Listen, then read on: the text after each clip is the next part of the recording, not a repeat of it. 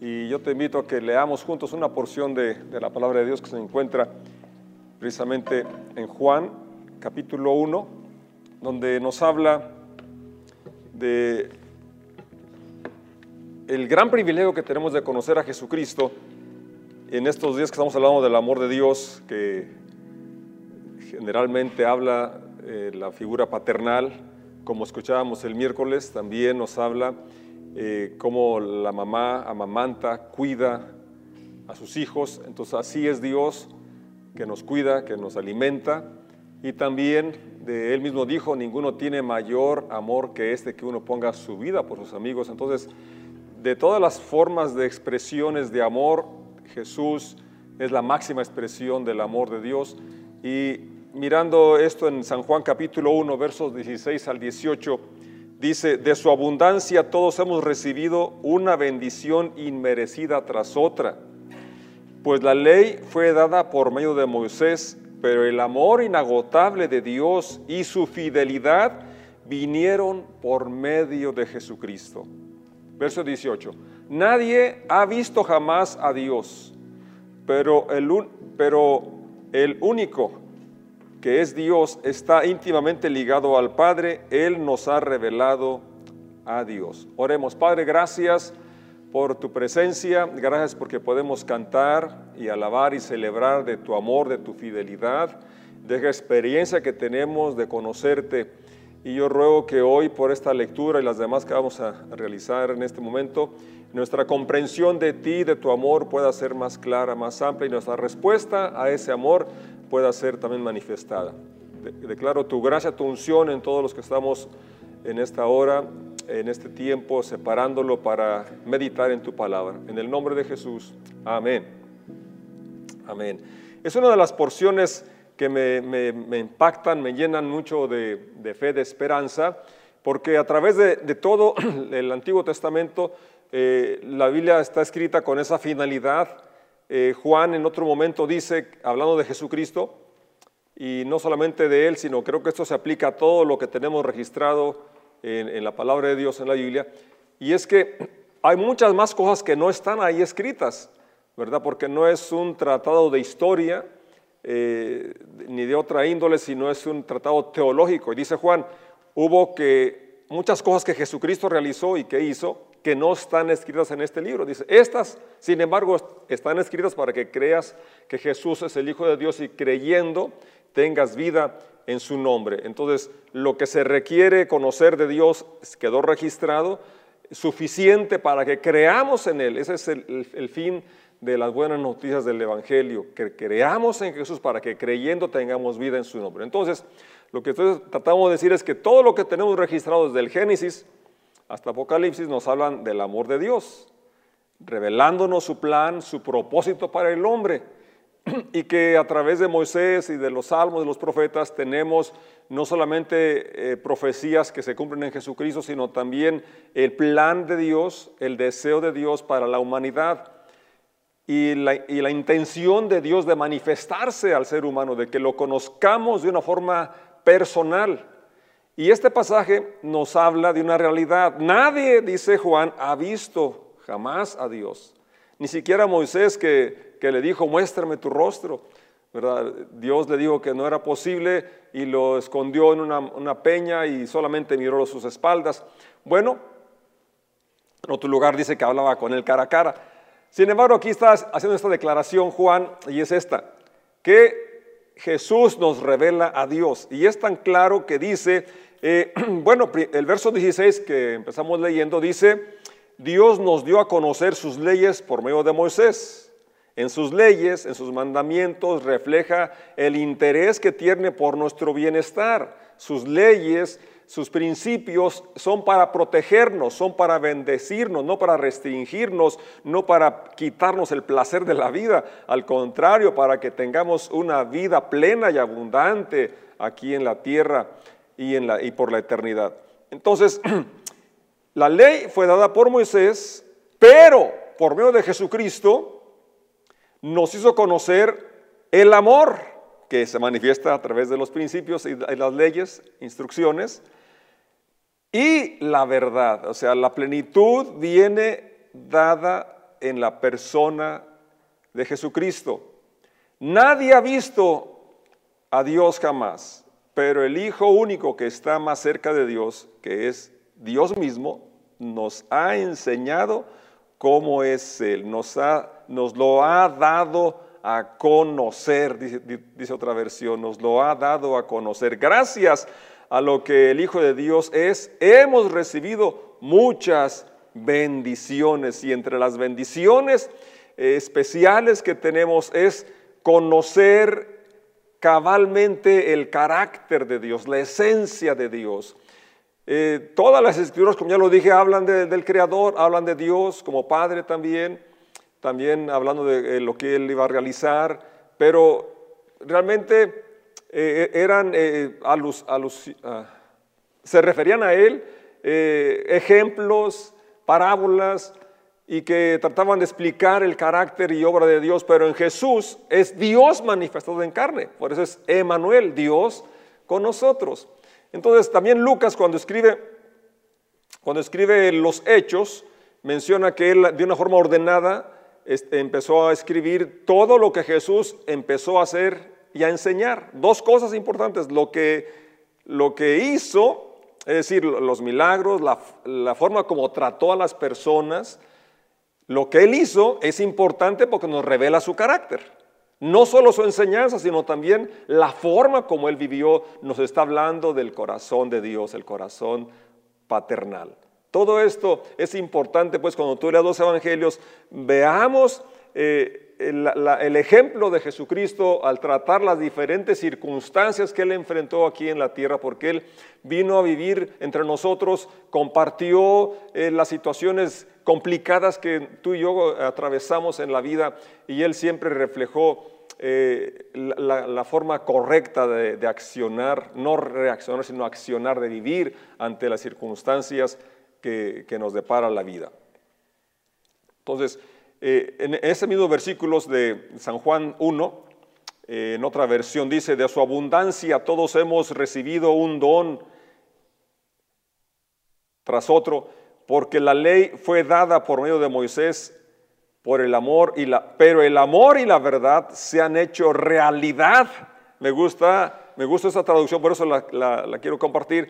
Eh, se ha hecho realidad, es decir, no es solamente algo que nos estaban hablando que iba a suceder, algo que vendría, sino que se hace realidad en Jesucristo. Nadie ha visto jamás a Dios. El Hijo único, que es Dios, que vive en íntima comunión con el Padre, es quien nos lo ha dado a conocer. Jesús nos da a conocer al Padre. Juan 14 nos habla pues de esta realidad también cuando Felipe en un momento de que tanto hablaba Jesús del Padre, les dice, bueno, eh, ya nos has hablado mucho del Padre, muéstranos. Y con eso nos basta, con eso estamos contentos. Dice el verso 7 de San Juan 14, si ustedes realmente me conocieran, también sabrían quién es mi Padre. Desde ahora en adelante ya lo conocen y lo han visto. Felipe le dijo, verso 8, Señor, muéstranos al Padre y quedaremos conformes. En otra versión dice, y nos basta, con eso nos basta. Jesús respondió, Felipe, he estado con ustedes todo este tiempo y todavía no sabes quién soy. Los que me han visto a mí han visto al Padre. Entonces, ¿cómo pides que les muestre al Padre?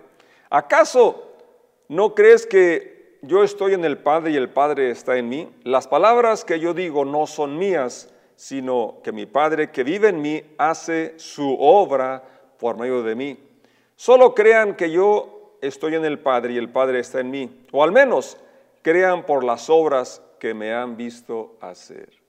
Es decir, si las palabras no son suficientes, si, si, creen que no tienen peso mis palabras, entonces vean las obras, vean por eso, hice hincapié de lo que Lucas dice en el capítulo 1 de Hechos 1, lo que Jesús comenzó a hacer y a enseñar. Porque las obras que Jesús hace reflejan el carácter de Dios, cosas que Él solo puede hacer, como resucitar a los muertos, como perdonar pecados y amar de una forma incondicional, dar su vida en sacrificio por nosotros. Eso solamente Dios lo puede hacer por nosotros. Cuando iban a Emaús, aquellos dos discípulos después de la crucifixión y también después de la resurrección, que iban caminando tristes, eh, hablando de las cosas que habían sucedido, que pensaban que Jesús era el Mesías, y entonces Jesús se acerca y les, les, les dice que porque habían sido tan duros de corazón, de entendimiento, para creer lo que las escrituras hablaban de él. Es decir, ya como he estado diciendo, las escrituras están hablando de Jesús, están hablando de Dios, pero una, vez más enfatizo, la plena revelación de Dios y de su carácter está en la persona de Jesucristo, pero no podemos ignorar lo anterior porque Jesús mismo citó diciendo que de él escribió Moisés, que de él escribió Isaías cuando vio su gloria, que, tenía que cumplirse todo lo que estaba escrito de él en los salmos y en los profetas. Pablo dice también que lo que antes se escribió para nuestra enseñanza se escribió para que por la paciencia y por la consolación de las escrituras tengamos esperanza. Entonces, la esperanza más grande es saber que somos amados por nuestro Padre Celestial, saber que Dios es un Padre que nos ama, que nos cuida, que quiere lo mejor para nosotros. Él mismo dijo en una ocasión, ¿quién de ustedes, si su hijo le pide un pan, le va a dar una piedra? Si le pide un, huevo, él le va a dar un, escorpión, un alacrán. Pues no, no. Si no tiene, no le da nada, quizás hasta lo regañe, pero no le va a dar una cosa que le haga daño. Dice, si ustedes, hablando de los seres humanos, aún los mejores padres, porque somos humanos, siendo malos, saben dar buenas dádivas, buenos regalos a, sus hijos. ¿Cuánto más vuestro Padre Celestial dará buenas cosas a los que le piden? Dará el Espíritu Santo a los que se las pidan. Y claro que vienen preguntas y dice uno, bueno, si Dios es bueno, si Él es mi Padre, ¿por qué tengo esos problemas? ¿Por qué no sana a mi mamá, a mi papá? ¿Por qué no me quita este dolor? ¿Por qué tanta maldad? ¿Por qué esto? ¿Por qué lo otro? Y son realmente preguntas válidas, preguntas muy buenas, preguntas para las cuales no tengo yo respuesta.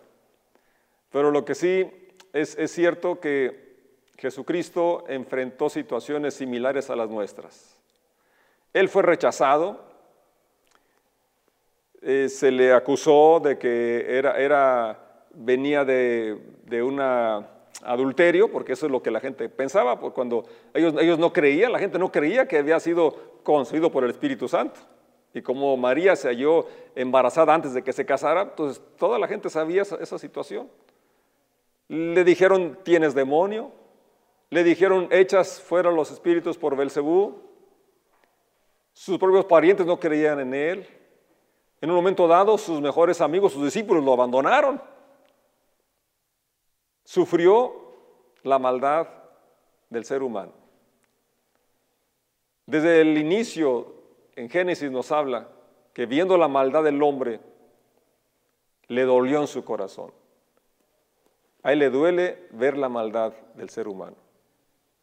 Y nos habla en su palabra como la maldad es porque el hombre deja al Creador, deja los principios del Creador, que es una consecuencia del pecado por querer el hombre vivir bajo su criterio, bajo sus propias normas, y que todo lo que el hombre siembra cosecha. Entonces, regresando a, algunos puntos importantes que recordar sobre lo que Jesucristo vino a enseñarnos con su forma de tratar a, a las personas, podemos ver que Él tuvo tiempo para los niños. Cuando los discípulos pensaban que era un estorbo, porque las madres llevaron a sus hijos para que Él los bendijera, ellas los querían retirar, los discípulos querían retirarlos, y Él se indignó y les dijo, dejen a los niños que se acerquen a mí, porque de los tales es el reino de los cielos. Y Él tomó tiempo para bendecirlos, para tocarlos, para abrazarlos. No le importó que lo llenaran quizás de lodo, de polvo o quizás de mocos, no sé, porque los niños así son, ¿verdad? Así, así, así fuimos también tú y yo de niños. A él no le, importó y no pensó que era más importante los adultos o únicamente los adultos, sino que también ellos son importantes para Dios. Él tuvo tiempo para predicarle a multitudes, pero también a, una sola persona, como el caso de Nicodemo. El caso, Nicodemo fue a buscarlo, pero él fue a buscar a la samaritana. Dice que era necesario pasar por Samaria y él tenía una cita con aquella mujer que había sido rechazada por la sociedad y más, y más por los fanáticos. Y a ella le hace unas revelaciones que no hace a otras personas, como el decir que Él es el Mesías, como decir que Dios es, que Dios es espíritu. Él tocó a los leprosos, predicó a los pobres y también reprendió a los fanáticos fariseos de sus tiempos. Entonces son algunas de las acciones que nos muestran el cuidado que tiene Dios, nuestro Padre, por las personas que a veces nosotros pasamos eh, desapercibidas, pero Dios está al pendiente de cada uno de los seres humanos porque nos ama, porque somos su creación y quiere que seamos sus hijos. Hebreos capítulo 4, versos 14 en delante dice, por lo tanto, ya que tenemos un gran sumo sacerdote que entró en el cielo, Jesús el Hijo de Dios, aferrémonos a lo que creemos. Qué importante es que nos aferremos a Dios, a lo que creemos. La revelación que tenemos es suficiente para mantenernos, pero hay más. Dios quiere que vayamos siempre de gloria en gloria. Dice Salomón que la senda del justo es como la luz de la aurora que va en aumento hasta que el día es perfecto. Puede haber más revelación, más comprensión del, carácter de Dios cuando leemos su palabra, cuando oramos con humildad y sinceridad que se nos revele su carácter y su propósito para nuestras vidas. Entonces, aferrémonos a lo que creemos. Es algo importante y más en estos días de situaciones complicadas. Muchas eh, formas de pensamiento, de doctrinas, muchas situaciones difíciles que enfrentamos, las crisis que estamos enfrentando hoy. Necesitamos aferrarnos a lo que creemos. Dice el verso 15, nuestro sumo sacerdote comprende nuestras debilidades, porque enfrentó todas y cada una de las pruebas que enfrentamos nosotros. Sin embargo, él nunca pecó. La reina Valdera dice, fue tentado en todo,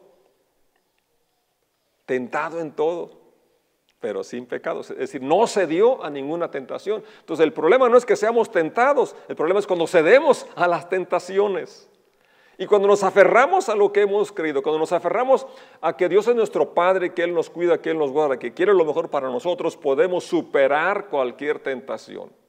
Y este versículo quise, compartirlo porque a veces nos sentimos con una autolástima, autocompasión y que pensamos que somos los únicos que estamos sufriendo o que somos los que tenemos la prueba más difícil, el sufrimiento más grande. Cuando no es así. Hay muchas más personas enfrentando situaciones quizás peores, más complicadas que las que tú o yo estamos atravesando. Que Jesús mismo al estar aquí en la tierra, según este pasaje, fue tentado en todo, es decir, comprende mi debilidad, comprende tu debilidad, comprende tu situación, comprende tus dudas, porque enfrentó todas y cada una de las pruebas que enfrentamos nosotros. Sin embargo, Él nunca pecó. Entonces, conociendo, sabiendo esto, que Él conoce, no solamente porque es Dios y es omnisciente, sino porque estuvo en un cuerpo como el tuyo y como el mío, limitado por el tiempo y el espacio sujeto al deterioro, que miró de cerca el sufrimiento con los que le rodeaban, que él mismo, como ya dije, sufrió del rechazo, del abandono en los momentos que más necesitaba. Soportó eh, los insultos, que lo escupieran, que lo avergonzaran porque lo desnudaron. Cuando vemos los cuadros, las pinturas, lo vemos con una sábana que cubre sus genitales, pero realmente fue desnudado de una forma total. Soportó los latigazos que lo desfiguraron literalmente. Isaías dice, verlo hemos, pero sin atractivo para que le deseemos, desechado, despreciado entre los hombres, varón de dolores, experimentado en quebrantos. Él sufrió en carne propia el dolor. Y por eso dice el verso 16, acerquémonos con toda confianza al trono de la gracia de nuestro Dios Allí recibiremos su misericordia y encontraremos la gracia que nos ayudará cuando más la necesitamos. Quizás hoy sea el día que tú más necesites el favor y la gracia de Dios, porque te encuentras sin fe, sin esperanza, desilusionado, quizás no solamente de los que te rodean, sino hasta de Dios. porque quizás te has preguntado, si Dios es bueno, si Dios es mi Padre, ¿por qué estoy en esta condición? ¿Por qué esto? ¿Por qué lo otro? Como yo mismo me lo he preguntado también en otras ocasiones. Pero lo que yo me he dado cuenta, al menos en mi caso, es que cuando yo me hago esas preguntas, esas cuestiones, es porque estoy ensimismado, estoy concentrado en mí. Y son ciertas reacciones egoístas que solamente pienso en mis necesidades y no veo en las necesidades de otros. Y en la provisión de Dios y en el fin de mi vida, es decir, la razón por la que estoy aquí. Porque a Dios le interesa más mi formación que mi comodidad. Porque si mi corazón se duele por el dolor propio o de los demás, debería de ser algo al respecto. Como Dios se dolió y no solamente se quedó mirando y se dolió, sino que Él hizo algo al respecto. Y yo creo que eso es importante para ti, para mí, para salir de la depresión, para salir de, esas situaciones que, nos hacen dudar de todo, incluso de Dios. Tenemos que saber que hay un camino que, por el cual nos podemos acercar con toda esa incertidumbre, con toda esa falta de fe. Dios no se va a asustar, no te va a sorprender, no lo vas a sorprender por esas situaciones que pasas. Él comprende tus debilidades, Él comprende mis debilidades. Y lo que espera es que tú y yo nos acerquemos con toda confianza, pero para acercarnos con toda confianza tenemos que eliminar la imagen negativa de Dios, de un Padre injusto, de un Dios eh, impersonal, de un Dios ajeno, y quizás esa imagen la tengamos porque las, figuras de autoridad o nuestro propio padre biológico fue un abusivo y, y eso distorsionó la imagen y el concepto de Dios o de la autoridad. Pero el ser humano, como ya lo cité en sus mejores expresiones en comparación con Dios, sigue siendo malo. Pues si ustedes siendo malos saben dar buenas dádivas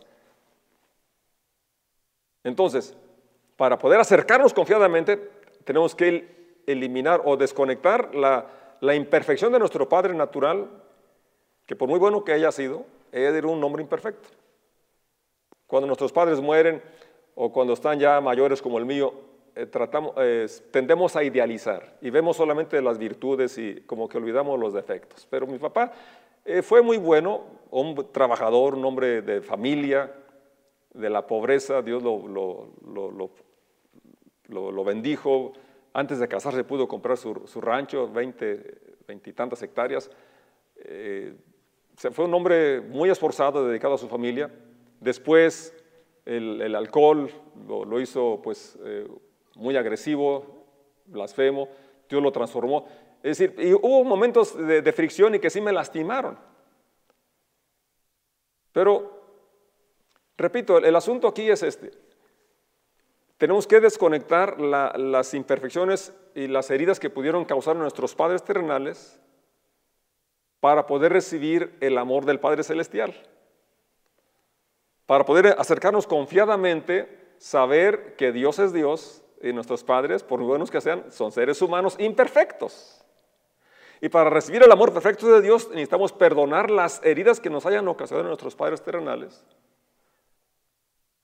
recibir el amor de Dios, perdonar a nuestros padres por sus fallas, por sus errores, y poder recibir el abrazo y el amor incondicional y restaurador que solamente Dios puede darnos. Pero es importante que podamos liberar a nuestros padres o a cualquier otra autoridad que pudiera haber empañado la imagen del Padre Celestial. El único que nos revela el carácter perfecto del Padre es Jesús. Si tienes un buen padre, qué bueno, pero sigue siendo un padre humano limitado que en algún momento tiene alguna carencia. Pero el, cuadro perfecto, la revelación completa del amor del Padre está en la persona, vida y enseñanza de Jesucristo. Y por eso dice este pasaje de Hebreos que podemos acercarnos confiadamente, porque en primer lugar Él conoce nuestra condición, Él conoce nuestra necesidad, Él, conoce mis limitaciones. Comprende nuestras debilidades porque enfrentó todas y cada una de las pruebas que enfrentamos. Así que si nos acercamos confiados al trono de su gracia, qué, qué preciosa escritura, al trono de su gracia.